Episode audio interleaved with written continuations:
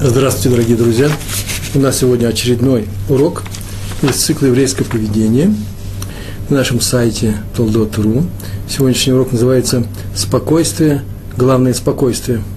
Э, правда, будем говорить не просто о спокойствии, а о специфическом спокойствии, а именно о том, какими качествами должны обладать учитель, наставник, а также отец с матерью, когда они учат, ну или поучают своих детей. Заметили, да, не просто спокойствие, а воспитательное спокойствие – раздел, недельный раздел книги Дворим Ваелах. Э, в книге Дворим, 31 главе, 19 стих написано «Научи ей, сыновей Израиля». Ей тут говорится о песне, которую просит Моше, еврейский народ, наш пророк Моше просит э, написать, записать, и имеется в виду Тора. Это Тора, которую мы учим и соблюдаем. Так вот написано, научи ей, сыновей Израиля, вложи ее в их уста. Мудрецы трактуют, комментаторы трактуют этот стих следующим образом. В трактате, трактуют в трактате, да, э, Эрувин на 54 листе.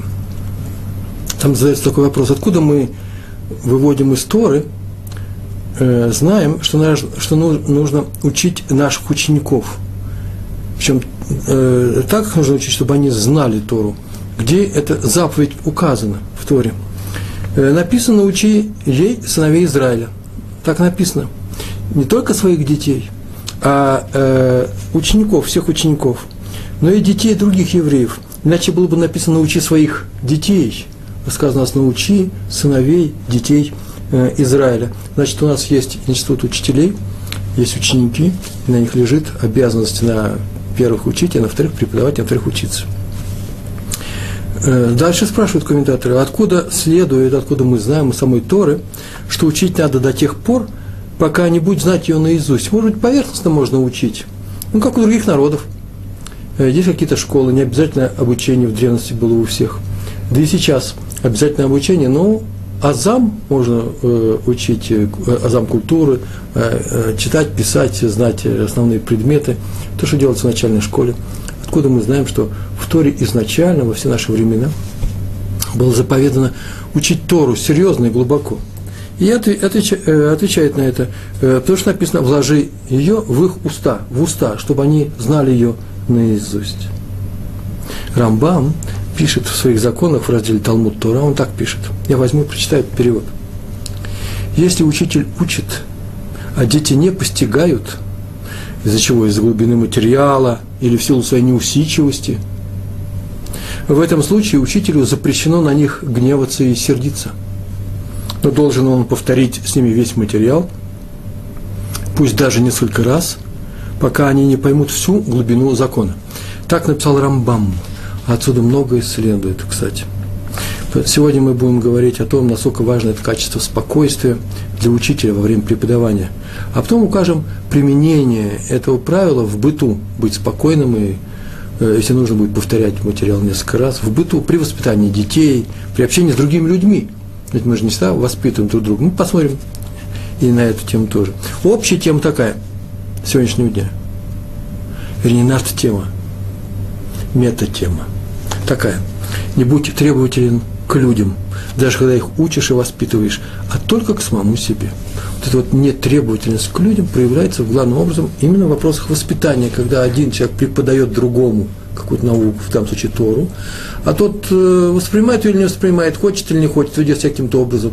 Значит, здесь заделаны сразу несколько вещей ученика, его готовность, умение воспринимать и просто способность управлять самим собой, дисциплинарный момент. А учителя намного больше комплексов, комплексов есть. А мы об этом поговорим. Но сначала расскажем историю, чтобы было не так сухо учиться, э, учиться слушать урок. Я не уверен, что это учеба. Слушать урок. Это я проявляю именно те свойства, которые нужно проявлять учитель с учениками. Не настаивать ни на чем, а сделать интересно. Про Хатам Сойфера. Свидетельствует, что он был весьма красноречив, находчив в словах, никогда не лазил за словом в карман. Так, такое есть выражение. Оратор был великолепный. Но когда он преподавал Тору, Мишну, Талмуд – законы. Вы знаете, что такое Тора, да? Письменная Тора, Мишна – это из устной Торы, э, свод законов, э, составленные э, учителями, которые называются Танаим, 2000 лет назад. э, Гемара это, это тоже устная Тора, комментирование этих законов, э, э, полный ком, э, комментарий, обсуждение этих законов, то когда он э, преподавал эти науки, повторяю, Тору, Мишну, Талмуд и законы, может быть, нужно добавить еще Мидраши, да, даже в Талмуд входит, всегда он выглядел косноязычным и заикающимся, буквально заикался. Он брал книгу, ученики сели перед ним, он несколько раз возвращался к одному и тому же материалу, к одному и тому же слову, произносил его, вслушался в него, повтор, в это слово, повторял его, задал вопросы, то есть продвигался очень медленно, иногда даже такое было ощущение на грани фол, сейчас говорят, да, как якобы вроде бы ошибаясь, скатываясь в сторону неправильного понимания, и тут же э, хватал, снова иньян называется, хватал э, тему, и так он двигался с учениками с их скоростью с их умением через этот, через эту чищоб, через этот лес этих знаний. По, несколько, по много раз возвращался к каждому слову и вел себя таким образом, что у некоторых складывалось ощущение, что крок, кто не готов, а он только сейчас видит весь этот материал впервые. А в конце у всех осталось мнение, что вот они вместе все это и прошли. И знают очень хорошо. И спросили его, почему он так учится сам. Кстати, он так сам с собой разговаривал, сидел в углу и слышно громко, у евреев принято слух учиться и учит других. И он ответил, что так написано в Эйха. Эйха – это в Танахе есть книга, и в 23, э, в 23 главе 19 стих там так написано про милости Всевышнего. Там такой, такая фраза стоит, мы в молитвах повторяем эту фразу. Они обновляются каждое утро. С каждым утром они обновляются. Велика моя вера в тебя – то есть потому и, и вера, моя уверенность в твоей помощи велика, что ты обновляешь каждый день свою милость по отношению ко мне. Снова и снова мне помогаешь и меня спасаешь.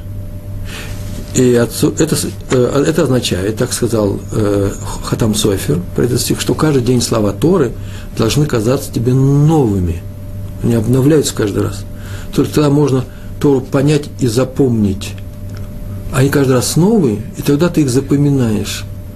Э, каждый раз, значит, в следующий раз будешь читать снова и снова их, как будто в первый раз читаешь, это и называется запоминание. Повторять снова и снова. От себя добавлю, что учить на иврите, это значит повторять. Учить это и есть повторять. Мишна – это учение. Мишна – это учение, повторение. На иврите шана – это учитель. Э, по-арамейски э, шин наш произносит как, ты, э, как тав, тана. Тана – это учитель, танай. На иврите шана – это учить, учить второй раз, шини. А слово шини, шини – это второй. То есть первый раз это просто чтение, просто знакомство с материалом. Второй раз, это как минимум второй раз нужно, да? Может больше учиться. Это уже, уже учеба. Недаром русское «зубрить» происходит это слово «зубрить». Что такое «зубрить»? Еврейское – э. Вышинанта обучать так, чтобы, так, чтобы от зубов оскакивало. Э, чтобы знали на зубок. Хорошее выражение, знали на зубок. Шин – это зуб. Тот же самый корень, что шин учится. Так вот, так учатся наши дети в хедерах, наизусть. А уже потом, со временем, с небольшим временем, они начинают углубляться в материал, понимают его, работают с ним. Я, например, э, как и большинство людей – Э, моего поколения, моего движения, да, Балит Шу называется, те, которые пришли в Тору, э, к Торе уже все, э, во взрослые годы, мы изучали Тору, понимая ее, пытаясь понять, и это один из самых главных стимулов наших, наших был, именно понимая ее. Наши дети учатся немножко по-другому.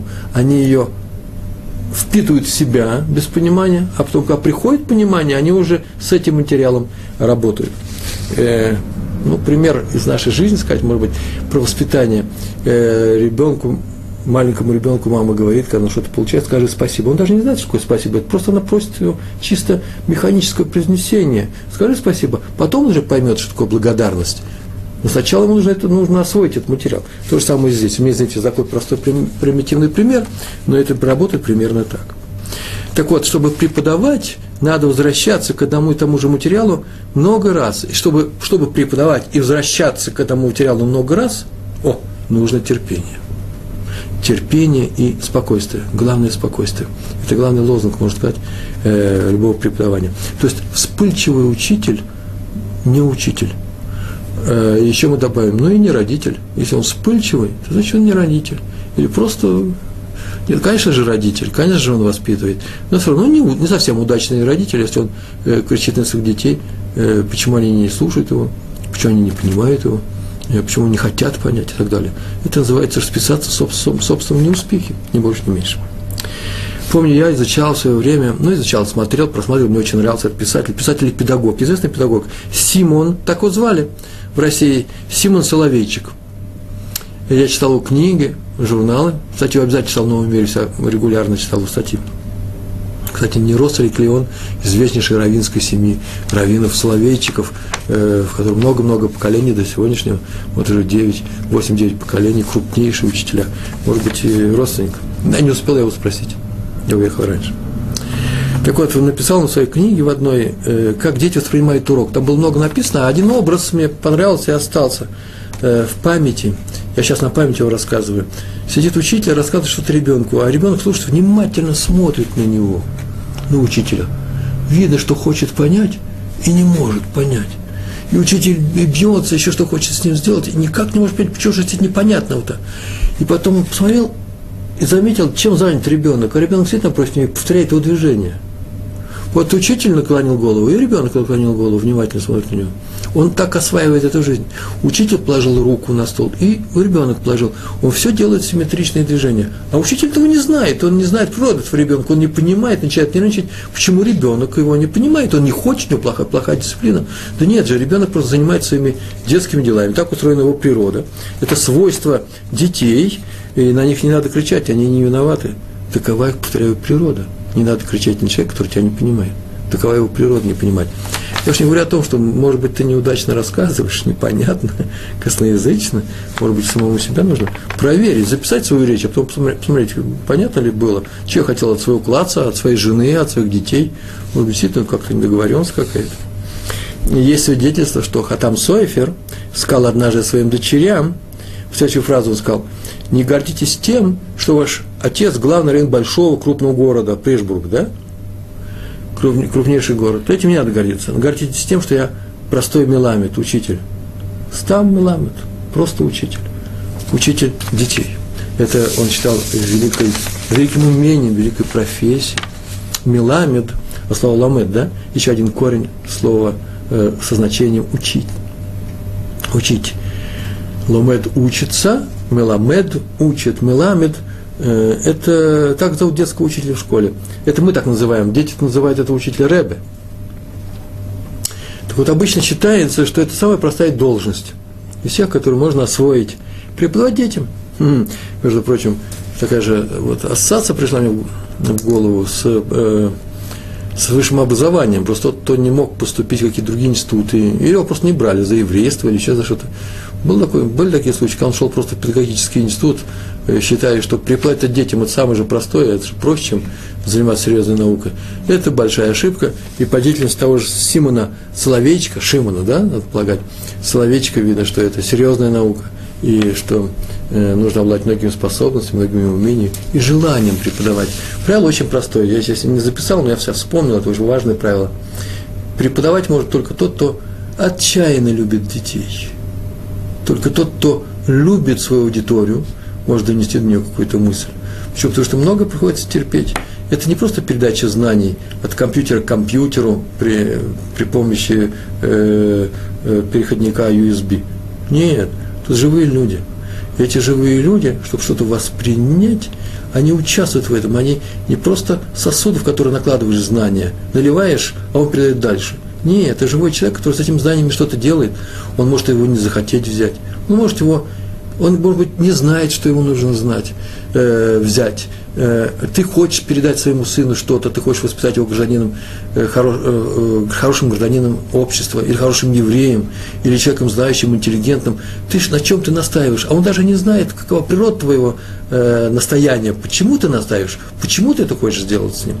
И как бы это ни превратите в серьезные бои э, на ближней дистанции, когда одно поколение не понимает другое. Так вот, считалось почему-то, что так очень часто бывало, что самая простая должность – это преподавание детям, то самое Меламед. Студенты Ешиев хотят стать раввинами, руководить большими Ешивами, членами быть равинскими, равинских судов, даян, Двиним судья. В крайнем случае наблюдателями за кашрутом. Это тоже почетная должность. Специалист, нужно много будет ему учиться. Э, ну, еще что-то делать. Шойки там даже быть, резник. Это почитаемая профессия. Советник раввинов. Очень хорошо. Но детский учитель самое простое, что может быть. Так вот, это одна из самых необходимых должностей. По закону, есть такой еврейский закон, согласно которому нельзя селиться в районе, где нет хейдера для детей. А в этом сказано э, в самой Торе, в, в комментариях на Тору, о том, что когда Яков со своими сыновьями спускался в Египет, э, чтобы э, к, Йос, к Йосефу, который оказался, как оказалось, он там на должности царя в Египте, он спускался, он послал впереди себя раньше людей, которые должны устроить хедеры в тех местах, куда они придут. То есть э, купить эти здания, обустроить их, чтобы пришли дети и не теряя ни одного дня, начали бы, продолжали бы свою учебу. И еще сказано, что преподаванием в школах занимался целое колено Шимона, целое колено. Э, а вы знаете, что два брата, Шимон и Леви, уничтожили город Шхем. Вы помните эту историю, да, в книге Берешит, когда схватили э, туземцы одну из э, дочь Леи, Якова, родную сестру Шимона и Леви и всех остальных братьев, и э, украли ее, э, то люди э, данной местности э, решили э, ми, мирным путем решить этот конфликт. Э, первый еврейско-палестинский э, израильско-палестинский конфликт, да? Это местные народы были в Шхеме, они были местными. Они не были палестимы, они не были палестинцами, но все равно местные, аборигены, автохтоны. А э, они решили мирно, э, и тогда сказали, что вы обрежетесь, вы знаете всю эту историю, и они обрезались, потому что иначе мы не можем сами породниться, и за что их убили, Шимон и Леви. Это жуткое, жуткое было преступление, и он, оказывается, Яков очень расстроился и проклял их гнев. Так иначе, это Шимон и Леви, Шимон и Леви. И что они сделали? В будущем они сделали полный э, тшува, полное раскаяние, таким образом, что их колено э, стали заниматься очень интересными делами. Э, колено Леви, это все служ, стали служителями храма, они даже надел на земле не получили, очень высокий уровень. А колено Шимона вроде бы получили надел, но они не сидели на своем наделе, потому что они стали учителями еврейских хедрах по всему Израилю, по всем коленам, так написано в Мидрашах. Получается, что служить Всевышнему в храме, делать ежедневную работу в храме Всевышнему – Э, принимать и э, принимать карбоноты жертвы, смотреть за благоустройством храма, э, смотреть за его состоянием, переносить, когда он был в переносном виде, ставить на новых местах. То есть отвечать полностью за все это. Это работа пред Всевышним равняется работе учителя в школе. Э, Шимон и Леви. Это очень важная вещь. Однажды посетил Равина э, Раби Шмуэля Розенталя, его ученик, бывший ученик, и спросил он его, что Раф спросил, чем он теперь занят, он кончил Ешиву, и э, и он признался, что он преподает детям в Хедере. Преподает детям в Хедере. И Раф Розенталь по его голосу понял, что немножко стыдно. Мол, такого уровня небольшого он достиг. Слово Мишна от зубов нет. Ми это, э, это не от чего-то. Мишна мем очень часто появляется в начале слов, э, структуризируя это слово. Мишна, здесь корень э, шна, именно шна, от слова шана учить. А мишна это то, при помощи чего мы учимся, не нин шна. Да? Так, заодно мне задали вопрос, я отвечаю, что здесь это не такое объяснение. Э, и он понял, что преподает в хедере детям – вы можете задать вопросы, кстати, я просто на мониторе на Масахе вижу их, и поэтому могу отвечать по ходу, по ходу дела. Если вопросы интересны, если они по делу. И он понял, что ему стыдно, и сказал, зная, что тебе, э, что тебе, знаешь, что тебе сейчас скажу я, главный руководитель Елишивы Поневиш, самый крупный в Израиле, Раф Розенталь. Вот я сказал, не стал бы я руководителем самой известной Ешивы в Израиле – если бы долгие годы не был простым детским учителем в хедере города Гродно. Там я научился, это текст, который он сказал, он записан, я его перевожу.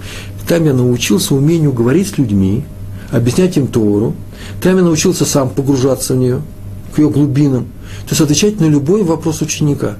Там я приучал других радоваться Торе и сам научился радоваться Торе. Только пройдя таким, этот, через этот путь, я достиг того, что, что ты сейчас со мной разговариваешь, советуешь со мной, приходишь ко мне, как к известному раввину крупнейший Ишива.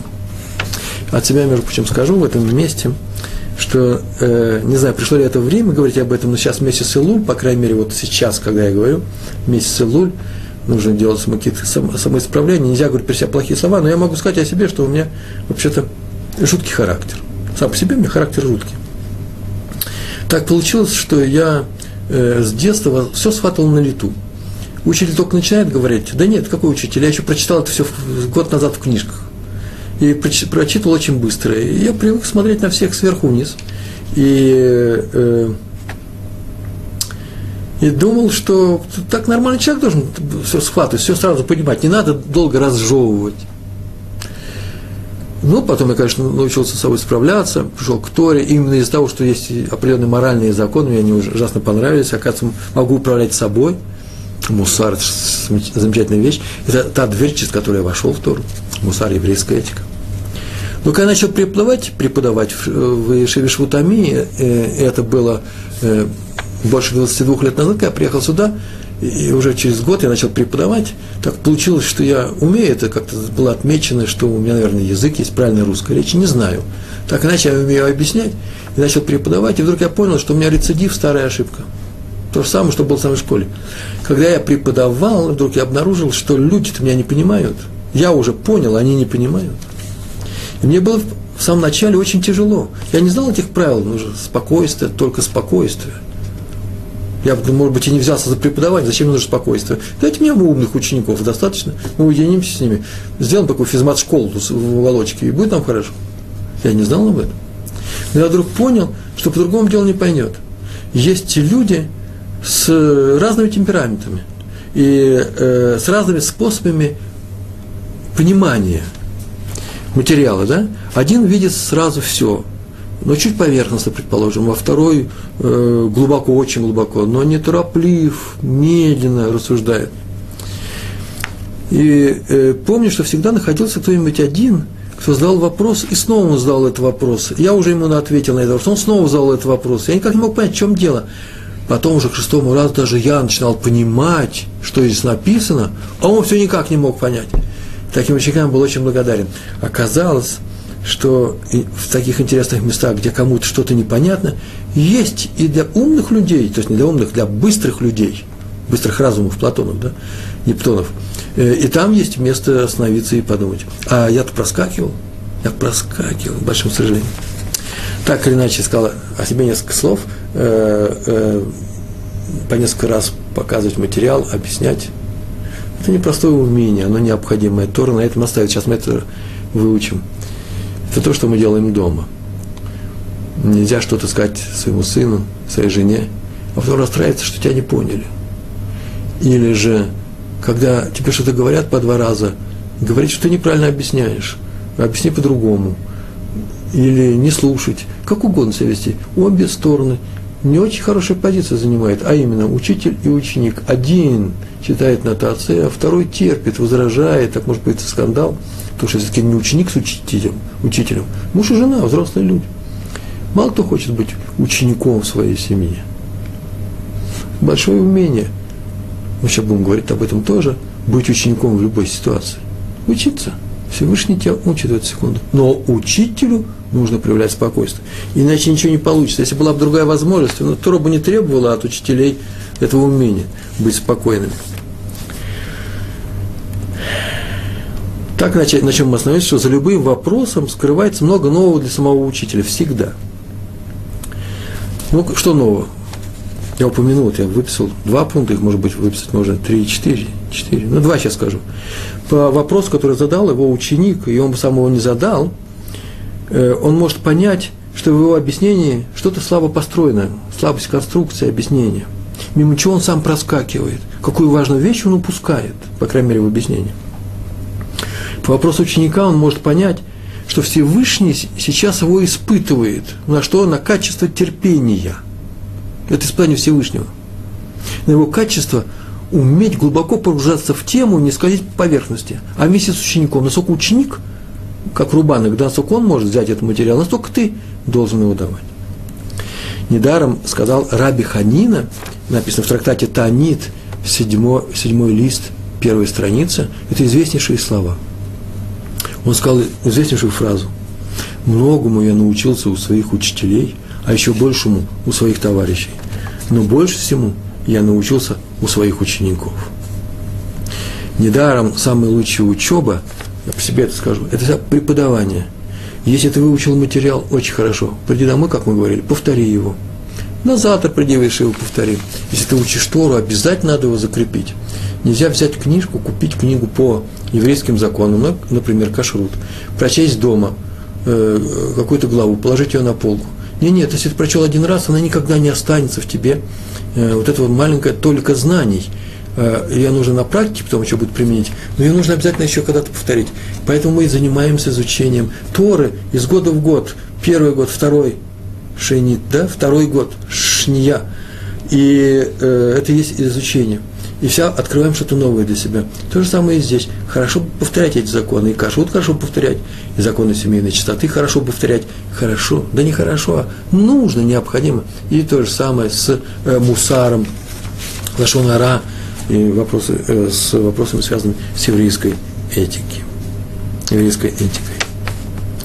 Вот сейчас, между прочим, я не просто преподаю. Да, что я говорил, хорошо повторить все это, а еще лучше преподать если вы еще даете урок, то это самое глубокое погружение в материал. То есть как самое глубокое? Еще, еще, по крайней мере, глубже, чем просто повторить. Поэтому сейчас у меня, извините, мы с вами находимся в одинаковой позиции, вы меня слушаете, будем делать вид, что вы учитесь, а я уж точно учусь. Почему? Потому что я стараюсь внятно э, принести то немногое, что я знаю. Тут старание мое будет называться учебой. История про раби Шлома Залмана Ойербаха –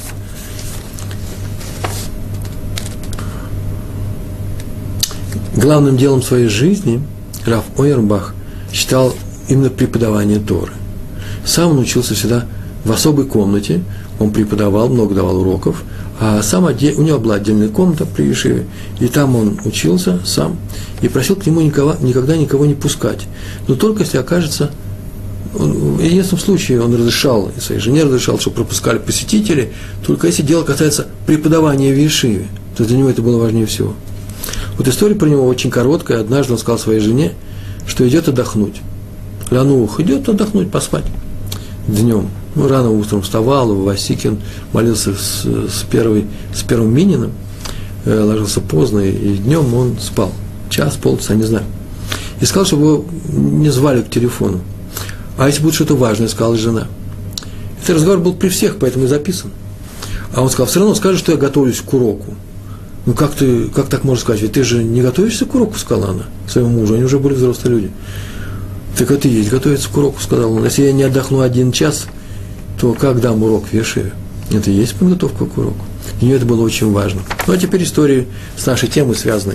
Спросил его один из его учеников, э, Раби Ойербаха, который получил место равина, совсем молодой равин в Ешиве, молодая Ешива совсем, юная Ешива, новая – и он пришел к нему с советом, что самое главное в преподавании, при воспитании учеников, на что нужно обращать внимание мне как воспитателю, и что я должен делать с ними, с, с учениками. Он сказал по первому пункту, что я знаю, что самое главное – это преподавать с любовью. Э, э, на языке, он такую, такую фразу сказал, называется это «учить, Баямин», учить правой рукой. Правой рукой, так считается в еврейской культуре правая рука – это та, которая приближает. То есть не отталкивай людей, а приближай к себе. Учи правой рукой. Правая рука самая сильная. Лишь иногда он сказал, можно использовать левую руку. Это называется в таком э, символическом языке, это, иногда можно и оттолкнуть. То есть притвориться, будто ты разгневан, он пояснил. Только притвориться. А не гневаться по-настоящему, не дай Бог, ни в коем случае. Пусть ученики знают, что ты это умеешь чтобы они опасались тебя разгневать. И так нужно поступать не чаще одного раза в месяц. Знаете, прям назвал шоур, размер вот этого э, непростого дела, отталкивания, ну, кричание на кого-нибудь. Даже когда ты не, не хочешь, когда ты не гневаешься, если гневаешься, запрещается открывать рот, нужно встать и выйти, как ты говорили на эту тему. А показать, что ты гневаешься, но немного, чтобы испугать нерадивого ученика, дисциплинировать его. Не чаще раз в месяц. Не с каждым учеником раз в месяц, а со всеми вместе. И только показать свое недовольство. Этот же ученик в воспоминаниях своих о Раве Овербахе, из, книги, э, из этой книги я и выписал эти два рассказика, раз, написал, что однажды он пришел во время урока, пошел, он был учеником, и он во время урока, перед уроком, вместо урока пошел к врачу, к подхолим, по каким своим делам. У него были причины. После чего его встретил Раби Уирбах и спросил, где ты был? Маленькое отступление. Дело в том, что я уже говорил на эту тему, обычно так не спрашивают. Иначе ученик может подумать, что он под надзором. Это тяжело. Поднадзорное житье очень тяжелое. Мы ведь не любим, когда нас спрашивают, где мы были. Ведь мы взрослые люди. А значит, нельзя так поступать и с детьми, и с учениками, с детьми тем более. Им надо доверять, показать, что они уже взрослые, что они сами отвечают за свои поступки. И поэтому мы доверяем им. Вот самое главное слово – доверие. Если он где-то был, значит, он знает, где он был. Если вы меня сейчас спросите, а что делать в таком случае с, с учеником, который может очень быстро распуститься, как мне сказали, сесть на шею, нельзя его спрашивать, где он был, можно по-особому. Вот один из этих особых случаев я рассказываю сейчас. У меня тоже это отдельный урок про э, воспитание. Мы его часто разбили на многие кусочки. И есть целый, э, целая статья «Основы еврейского воспитания» на сайте э, Толдот.ру. Моя статья в блогах. Найдите там блоги. Рувен Пятигорский – это я. И там, среди прочих статей, посмотрите, там написано, в каких случаях это можно спрашивать. Что такое наказание заодно? Потому что вопрос «где ты был?» почему ты опоздал, это не что иное, как наказание, частный случай наказания. Это удар перед всеми. Раф, Раф Рубах спросил, ну и где ты был? И тот ответил, был. А Раф Рубах сказал ему на это, ты знаешь, ну, я так полагаю, почему он спросил, мол, не, не случилось ли что-нибудь с тобой, может, нужно помочь? Он на, на это ответил очень простую фразу, заметил, мне так не хватало тебя на уроке. Больше ничего не сказал. Он ему не сказал, в следующий раз подожди, э, когда кончится урок, или делай это в другое время. Ничего не сказал. Он сказал, мне так не хватало именно тебя на моем уроке. И он это запомнил всю жизнь, как он написал. И он написал, что именно это и еще несколько таких же случаев сделали из него, сделали из него человека, который хочет стать раввином. И вот он на самом деле поднялся такой уровень, что это сейчас известный раввин, вот пишет воспоминания о своем э, раве. У него известный. История следующая про раби Хеля Мортхе Гордона, э, известнейший глава Ешеви Ломжи. Он побывал в Америке, и в Америке случилась следующая вещь. Его ученики э, рассказывают, запис, записали в книге, э, что они зашли однажды, это в Америке был, в Нью-Йорке, в пригородах, еврейских пригородах Нью-Йорка, в э, Безмидрыш, дом учения, да, где сидят и учатся. Ну, может, там и Шива, там есть и Колель, может, там и синагог функционирует, но это такой мидраж, э, э, бейс-мидраж, бейт-мидраж, учебное заведение. Там сидит Рав Гордон. Посмотрели, он сидит в углу и очень громко учит мальчика, который, э, судя по одежде, судя по тому, как он выговаривает все слова, вообще человек не из мира Торы, еврейский мальчик, и они учат Раши – и видно, что он учит Раши, комментарии на Хумаш, на, э, на Тору. И он учит каждое слово, по несколько раз объясняя ему, не знаю, на каком языке, на английском это шло, или на иврите, скорее всего, на английском. И э, он объясняет значение этого слова во всех формах, они движутся дальше. Причем действовал он очень интересным способом. В этой книге было написано, сейчас я вам покажу этот способ обучения. Э, проходится одно слово, и во всех значениях оно обсуждается, запоминается, человек его записывает, Главное, повторять после тебя несколько раз. Записывает, после чего проходит второе слово. И вот человек снова записывает твои объяснения, повторяет его, потом читает оба слова и объясняет, как, что теперь получается при их стыковке. Потом проходит третье слово. После того, как третье слово понятно, повторяются все три слова. Каждый раз по нарастающей, каждый раз с первого слова. До тех пор, пока весь Раши не будет прочитан целиком, кусочек Раши, целиком на одном дыхании, но я сказал, все вместе – и все становится понятным. Вот этим способом он привел этому мальчику, они прошли три слова за полчаса. А потом оказалось, что мальчик, как оказалось, что мальчик пришел? Мальчика, как и многих еврейских детей, готовили к бармице. Бармица, 13-летие, э, взрослый ребенок должен сделать определенные вещи, а именно приходит делать праздник в синагоге, э, вызывают мальчика к Торе, он надевает первый раз талит, э, читает какой-то текст. Я не знаю, в Америке мальчик читал ли этот текст определенный из, из пророков, наши дети читают, но иногда кто человек не может, все равно читает э, кто-то, э, тот, кто читает здесь тексты и Сефер Тейра и из э, Танаха, из свитков, он читает, а вызванный произносит только благословение перед Торой и после Торы.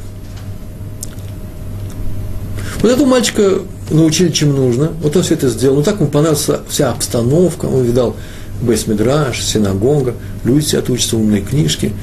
Э, наверное, какие-то фразы, слова знал. Так или иначе, он в первый же день пришел из школы, обычной школы, и побежал в Бейсмидраж. Ну, в первый день, в первую неделю. Пришел и э, спросил, что здесь. Ну, люди взрослые сидят. Его дети, возраст его сидят в, в Хедере, не в Хедере, а Ешева Актана. Он туда не пошел, он пришел сюда. Вообще-то он человек занятой, он учится в обычной школе. Он взял книжку, попросил кого-то показать ему, что здесь написано. Ну, кто-то что-то ему показал. Никто не брал на себя обязательства сидеть и учиться с ним. Так он по кусочку, по кусочку, здесь кусочек, там кусочек. Приходил каждый день и учился понемножку. Но далеко он так не ушел. И однажды он на свое счастье напал на Рава Гордона, который в это время был в Америке. И подошел к нему. Тот расспросил его обо всем, сел, посадил, и они начали учиться. И целый вечер они учили вот этого Раши. Потом в следующий день они двигались дальше.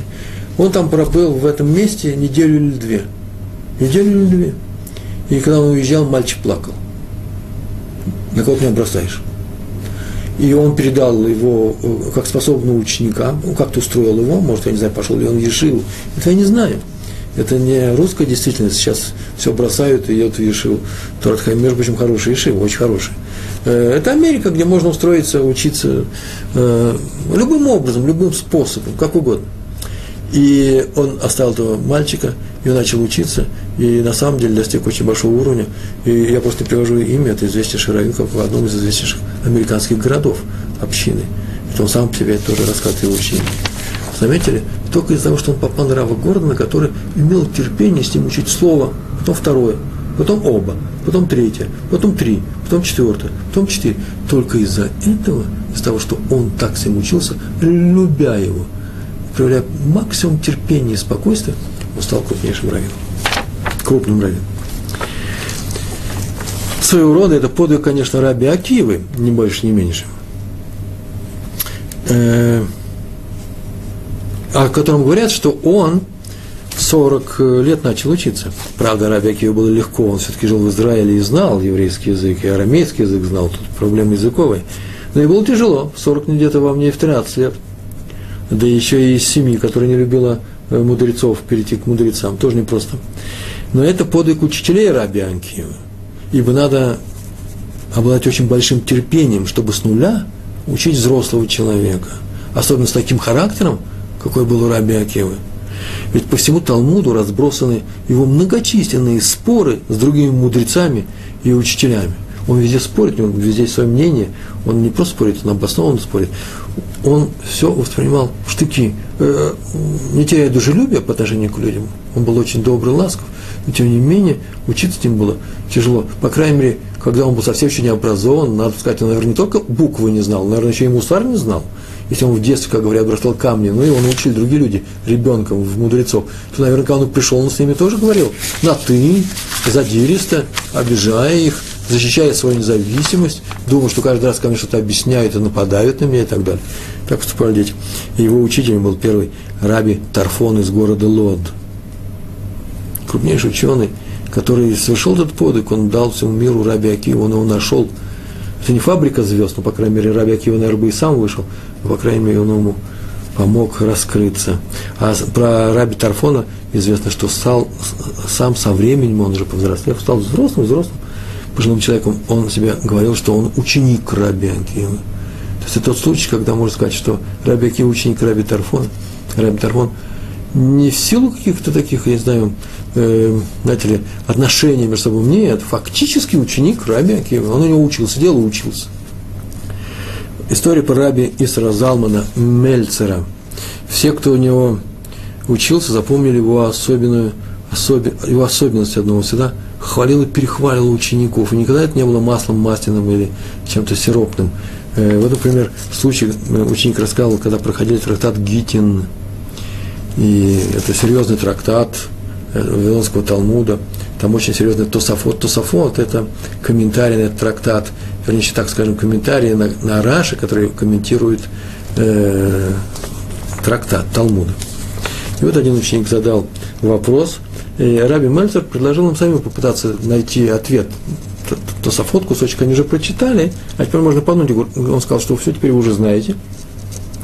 Давайте вместе попытаемся найти ответ. И каждый начал прилагать какой-то ответ. И один мальчик сказал, встал и сказал такой-то ответ. И так Раби, Раби Мельцер обрадовался, он сказал, так и написано, сейчас мы увидим, прям так и написано в комментариях на Тософот. И он чуть не плясал, он, во-первых, обнял, целовал, несколько раз сказал, ты правильно сказал, как ты красиво сказал, потом начал учиться дальше, он все-таки возвращался, говорит, это здорово, как сказал. Так весь урок это происходило.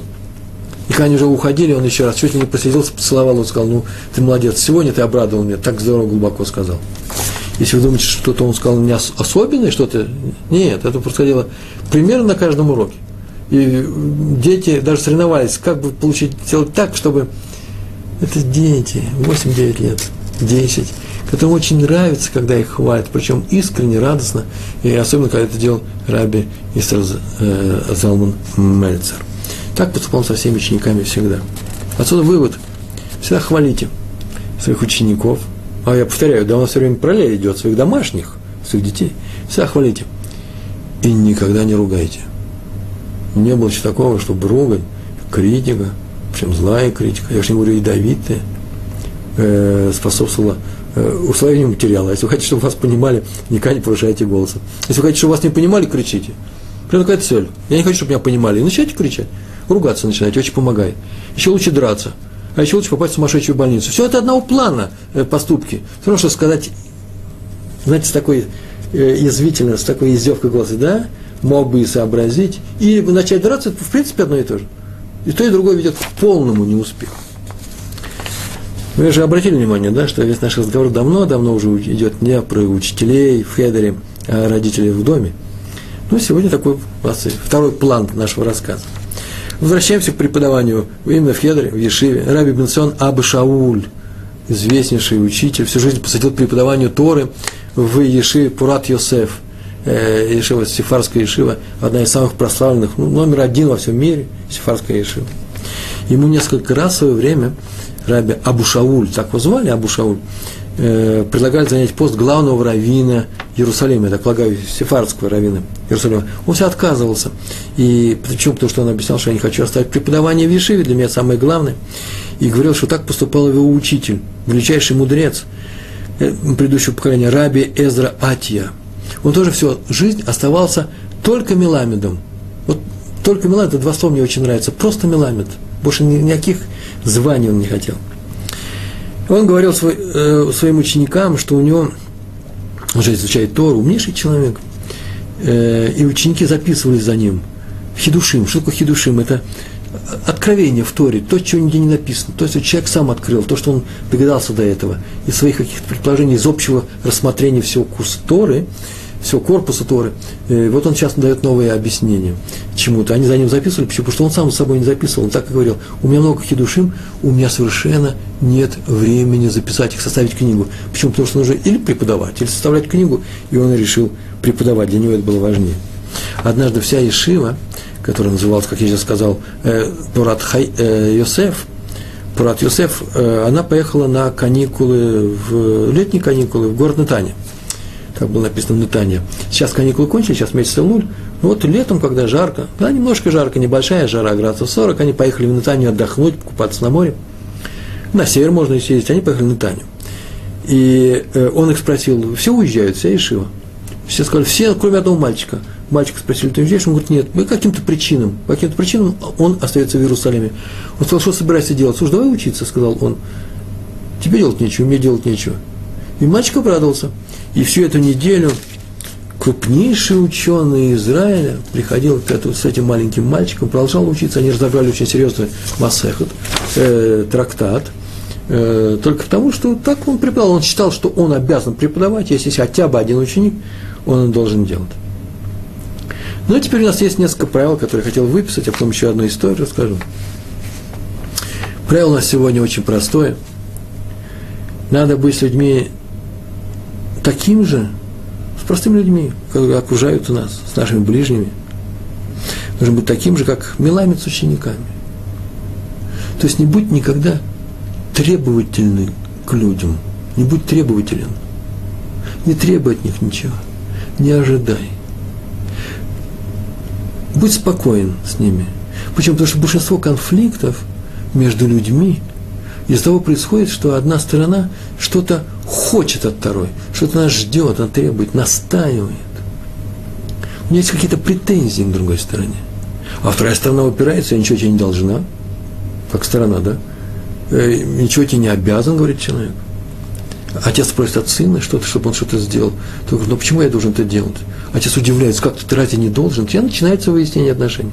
Один требователен, а второй ничего не хочет слышать. Так вот, я про второго сейчас ничего не могу сказать. Может быть, он имеет право, может быть, и нет. Я не знаю про других, я знаю про себя. Я не имею права отказаться от того, что требует вот другой. И не во всех случаях, не всегда. Но этому нужно будет выписать. Просто и мы часто говорили об этом. Э, сегодня урок э, за кого? Сегодня за учителей. Вот не будь требователь. Так учитель, он не должен требовать от ученика своего, своего, от любого, моментального понимания, усвоения того материала, который он сейчас преподает. И он еще не может требовать от него изумительного поведения – Э, если этому ученику скучно. Ну да, интересный урок, тогда и будет человеку интересно. А если человеку не интересно, так это может быть не потому, что у него рассеянное внимание. Ну, сейчас придет психолог, психиатр объяснит, что этот ребенок, у него рассеянное внимание, что он не умеет концентрировать свое внимание. Мне, извините, но первая вещь, может быть, починить учителя, может сделать так, чтобы курс был интересный, может быть, сделать так, чтобы э, лекция, урок был интересный, может быть, не нужно сидеть на столе, за, на стуле за столом, может, нужно сесть на пол и слушать, и учитель пускай вместе с ними сядет. Есть на Западе пробуют такие вещи тоже делать. Поэтому, между прочим, многие у нас преподав, э, э, преподавания, почти все, во всех детских садах, в хедерах, ведь урок это же игра. Очень часто они играют, много лет играют, пока сами не замечают, что они уже давно начали учиться, уже убрали игрушки, кубики в сторону. Хотя и нет, им тоже оставляют, они, эти уже взрослые мальчики, им уже 8 лет, они на велосипедах катаются, гоняют по коридору во время перемены. А до этого они могли, ну если не велосипеде э, гонять здесь в классе, э, начиная с трех лет до этих восьми, они здесь же играли. Они не видят перехода от игры к серьезным вещам. Их втянули в более серьезную вещь, чем игра. Э, втяните своих э, детей на тот уровень, на котором вы хотите, чтобы они с вами общались. Не требуйте от них моментального перехода. В конечном счете, это же мы с вами затеяли эту семью. Это же не дети затеяли нас. А раз так, то мы их на силу привели сюда. И теперь мы должны исходить из того, что, вы меня извините, у нас больше перед ними обязанностями, чем у них перед нами. Но это не все. Еще несколько слов я хотел сказать на эту тему. К сожалению, так вот требовательно друг к другу относятся вообще-то многие уровни вообще социаль, социума, человеческого э, общества, начиная от людей в одной семье и кончая целыми странами. Одна страна хочет что-то от другой требует. Хорошо еще, когда требует, извините, все-таки возврат долга, например. Законные вещи. Ну, требовать нужно. Или, скажем, выполнение обещания. Ты же мне обещал, поэтому пожалуйста, исполни. Вы мне извините, я свои обещания должен выполнять, вы свои обещания, вы от них свободны. Так мы говорили как каждый раз, да? Все, что по утяжелению, это для меня, все, что по облегчению, для вас. Так нужно сказать, такой учитель э, будет себя вести с остальными людьми. Не значит, что, что нужно смотреть на всех остальных сверху вниз, не дай Бог. Серьезный учитель, да, тот, который уже обладает и опытом, лучший раввин, самый высокий раввин Израиля, общается с мальчиком, который вообще мало чего знает.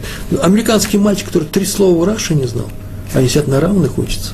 Это серьезный уровень. Не надо смотреть сверху вниз, э, но надо знать, что этот ребенок попал в те обстоятельства, в которые он попал, он не виноват.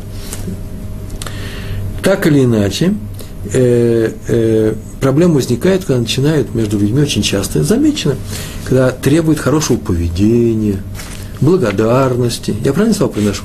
Выполнение семейных обез, э, э, обязанностей. Так вот, Тора не призывает к невыполнению, она призывает к терпимости, к умению прощать, способности отказаться, к умению отказаться от своих прав. Да, я хотел бы, чтобы ты это выполнил, вот это самая лучшая форма. То есть ты не выполнишь, что ничего, мир не лопнет, я не буду, я не буду с тобой враждовать, я не собираюсь сделать из тебя своего врага, я хочу, чтобы ты остался моим сыном, моим братом, э, моим соседом, э, э, моей женой. Я не хочу, э, чтобы у нас возник конфликт. А раз так, то не надо требовать от друг от друга ничего. Отказаться от своих прав можно именно там и только там, наверное, где это приведет к миру между людьми. Так маленькое замечание. Так вот, некоторые говорят, я слышал это, и мне там об этом пишут в письмах, Ребрун, вы все время призываете к мягкости, а это же несерьезно, надо же как-то призывать и к строгости, какую-то разумную, золотую середину, именно золотую, да, какой-то такой интересный алгоритм, 30% строгости, там 60% мягкости и 10% э, булкой с маком. Что-то нужно как-то сделать. Нельзя же быть черно-белым. Нет, нет. На это я отвечаю, что зато середины между мягкостью и строгостью нет. Потому что дана в Торе заповедь любви. Вагафты, Тараеха, Камоха и полюби ближнего, как самого себя. Нигде не сказано такого формата. Нет такого выражения «будь строго требователен». Если было и так, и так, то мы бы нашли что-то среднее – сказано люби, но, и не, но нигде не сказано будь строгим. На это говорят, отвечают, Авраам – это мягкость, Хесед – любовь. Но Исхак – это сила, это мощь, это умение настоять на своем.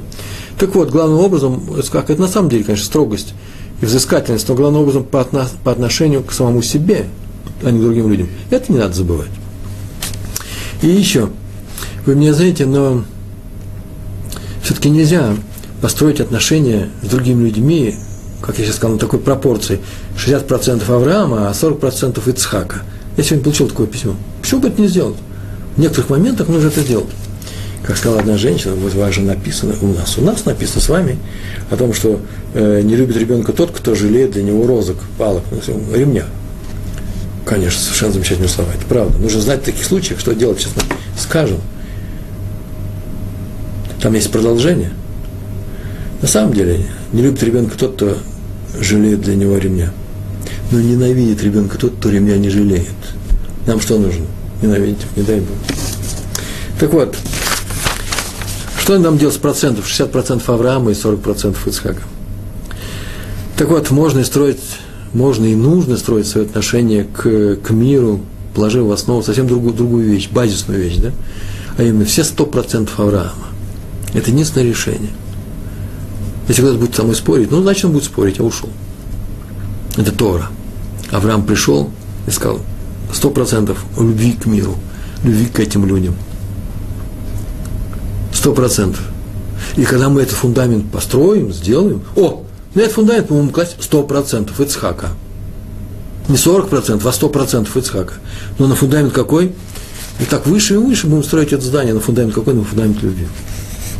На практике то, что сейчас я вот сказал, может усложненный строительный образ, но это приводит, э, приходит, мы можем прийти к ряду э, важных следствий. Одно из них такое, вот нам это очень важно. Наказать воспитанника может только тот учитель, кто любит этого воспитанника, кто его наказывать не хочет, очень и очень не хочет, кто плачет вместе с ним во время наказания – а если этого ничего нету, если он с удовольствием его накажет, я уж не говорю про мазохизм, ладно, э, садизм, извините, про садизм, я все это убираем в сторону. Я, не хочу просто говорить о э, психиатрических заболеваниях. Это просто не наш случай, это не Тора. Тора – это только любовь.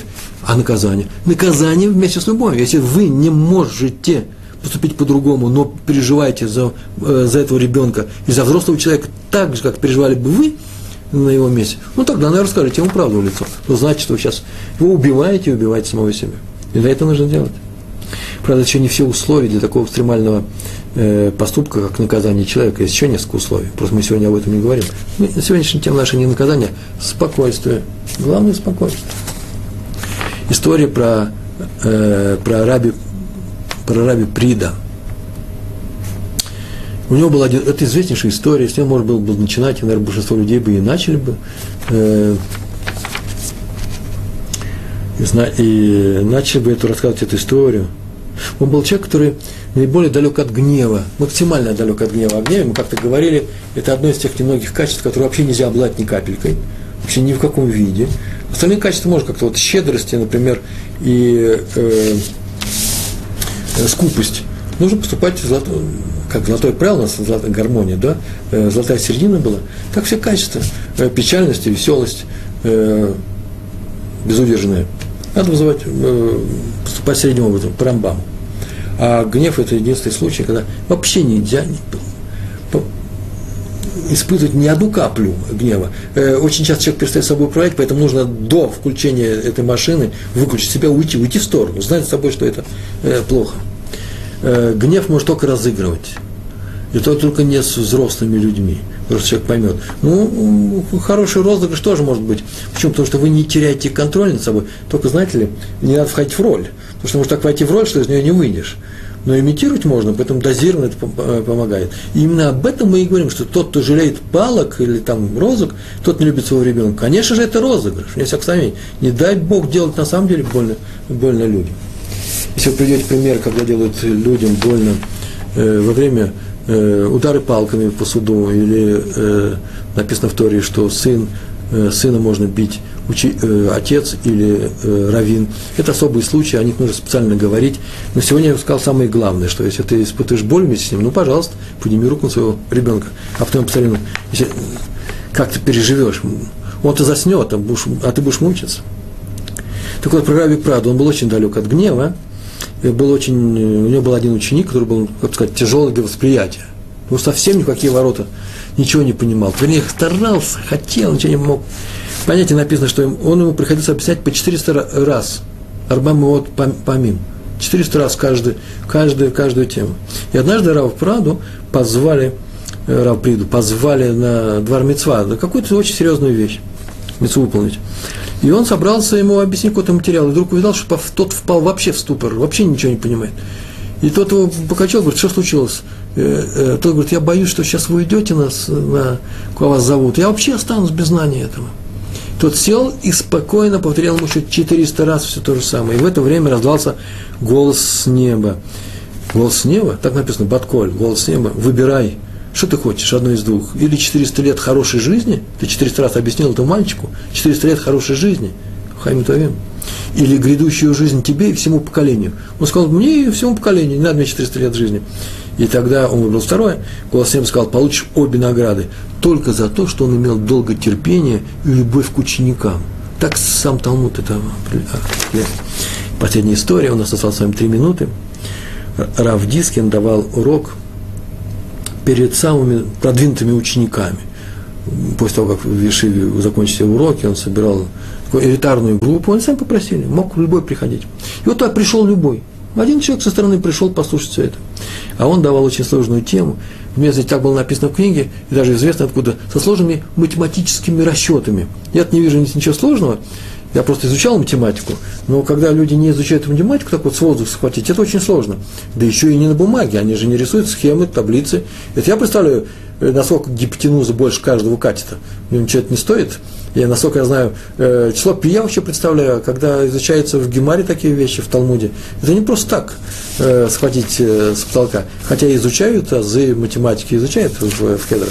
Так или иначе он сидел на этом уроке, и после урока подошел и говорит ему, я ничего не понял. Они уже выходили. И Раф Дискин взял его за пиджак, и как ничего не понял, и начал ему объяснять с самого начала все, слово за слово. Все остальные остановились вокруг и стояли и слушали. И он дал еще целый час, рассказывал, что смотрел на того и каждый раз повторял с ним. Тот в конце концов сказал, теперь и я понял. Так они разошлись. А потом на следующий день подошли к нему несколько его учеников и сказали, что Рав Дискин, мы нас извините, мы тоже не очень разобрались, но вот из-за того, что вы имели такое терпение, еще целый час рассказывали, и мы поняли, в чем дело. Это особое умение любить человека и объяснять ему что-то. Причем, наверное, так полагаешь, что человек, который любит такого ученика, который не понял, он говорит, ой, еще бы сейчас еще не понял, я бы еще снова ему что-то объясню, покажу ему, как я его люблю, я хочу его любить. Это на прошлом уроке мы рассказывали о том, как э, один раввин э, сказал второму, что так он ему объяснил, сын спросил отца, какое терпение нужно иметь. Посмотрите про Рава Германа в Америке, э, которому челнт вылили прошлый урок. А, это урок был ровно год назад. Э, челнт вылили на его костюм. И отец, у тебя большое терпение. Он говорит, какое терпение? Я просто люблю их, и я хочу их прощать. Я ищу любую возможность простить человека. Слушай, так, так здорово прощать людей. Это любовь к людям. Так и мы в своих семьях должны раз за разом все повторять, иметь терпение, ведь мы заняты самим воспитанием – если дети не понимают нашего воспитания, то виноваты, скорее всего, мы, а не они. Поэтому повторим снова и снова для, для самих себя в первую очередь. И тогда Всевышний будет терпелив с нашим народом и повторить нам ну, свою любовь к нам, не больше, не меньше. Большое вам спасибо. Всего хорошего. Удачи вам и успехов. Шалом, шалом.